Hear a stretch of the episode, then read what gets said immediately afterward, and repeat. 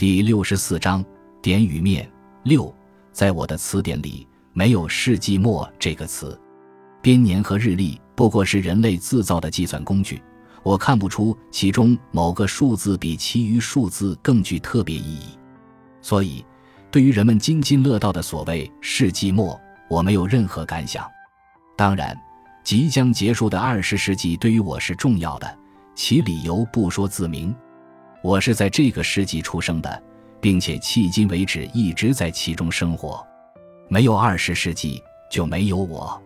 不过，这纯粹是一句废话。世上每一个人都出生在某一个世纪，他也许长寿，也许短命，也许幸福，也许不幸，这取决于别的因素。与他是否亲眼看见世纪之交完全无关。我知道一些富有大使命感的人是很重视世纪末的，因为他们相信自己在旧的世纪有不可忽略的影响，对新的世纪有不可推卸的责任。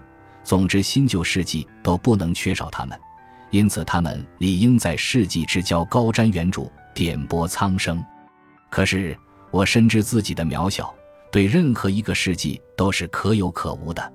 所以，当别人站在世纪的高峰俯视历史之时，我只能对自己的平凡生涯做些琐碎的回忆，而且，这回忆绝非由世纪末触发。